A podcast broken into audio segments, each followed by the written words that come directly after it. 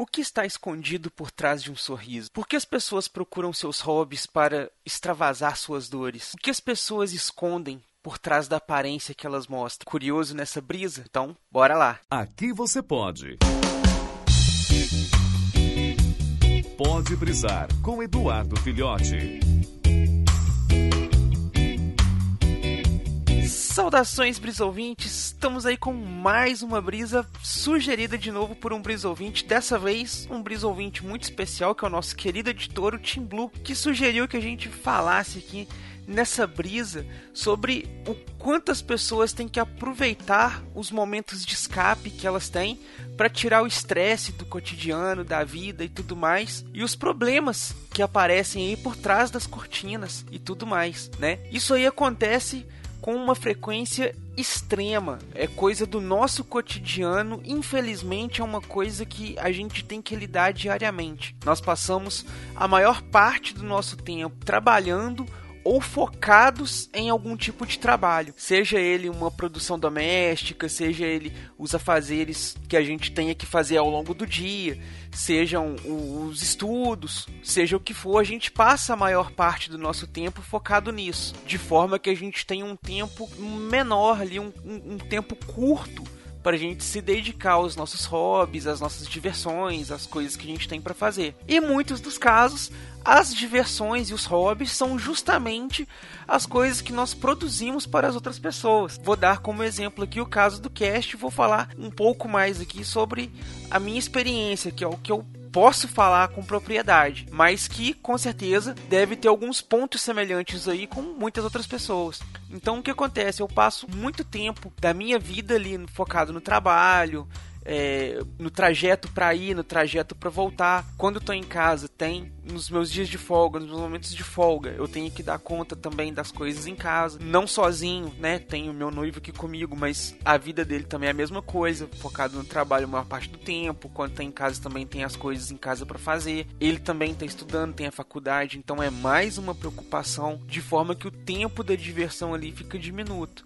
E quando a gente tá aqui, ó, nos bastidores do cast, que a gente tá lá gravando, a gente tá contando as nossas histórias, a gente tá dando gargalhadas, tá dando muitas risadas e tudo, a gente passa aquela impressão de que nós estamos felizes, que nós estamos contentes, que a nossa vida tá bacana, que tá tudo de boa. E muitas vezes arrisco dizer que na maioria das vezes não é exatamente assim. É muito pelo contrário. A gente tá com uma série de problemas, a gente tem muita coisa para lidar, a gente tem nossas próprias frustrações. No meu caso em específico, eu lido com aquele probleminha da depressão que de vez em quando bate ali, incomoda um pouco, chateia. É algo que me incomoda falar muito, expor, apesar de conselhos para que isso seja feito, para se abrir. Então é uma coisa que me incomoda um pouco, dá uma sensação de estar incomodando as pessoas, de estar se fazendo de, de fraco e tudo. E é um contraponto do que nós apresentamos lá no Machinecast, do que eu faço aqui no Pode Brisar, do que outros podcasters, youtubers, atrizes, atores, cantores, artistas de todos os tipos, né, fazem ao longo da vida. Recentemente, vai, me parece que vai fazer um ano agora, o Chester Benning, que era o vocalista do Linkin Park, se suicidou por conta de um caso de depressão e é, os últimos registros que acompanharam ele e tudo mais eram justamente fotos dele feliz, curtindo com a família, aproveitando o momento. Mas nos bastidores, né, a gente não se sabe o que passa na cabeça das pessoas. Eu sei as dores, as coisas que eu sinto, mas eu não sei como vocês me enxergam e eu não consigo enxergar as dores que vocês passam. Pode ser que eu faça coisas aqui que seja que, que tenha pontos em comum com vocês, pode ser que não. É algo que é muito difícil de lidar.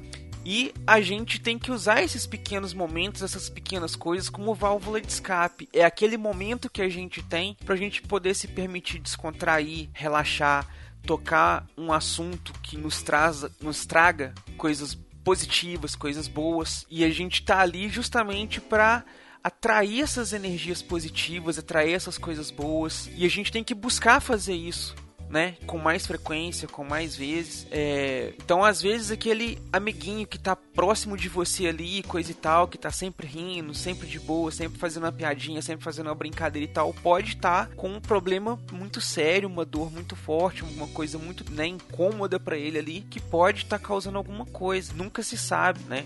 A gente é, vê, mas a gente não sente. A gente tem que trabalhar essa coisinha linda, delicada, chamada empatia, que é a gente conseguir captar, entender como a pessoa se sente, como a pessoa está, né? É uma coisa muito difícil, mas a gente praticando mais um pouquinho, eu acredito que a gente chega lá, né? Espero que eu tenha conseguido falar um pouco sobre o que o Tim falou, espero que tenha sido essa a ideia dele, espero que tenha sido a altura. Muito obrigado pela sua ideia, Tim Blue. E lanço aí para vocês a seguinte questão: o que vocês fazem quando vocês não estão sendo vistos pelas pessoas? Como é a vida por trás dos seus bastidores? Nos vemos aí na próxima brisa. Tchau.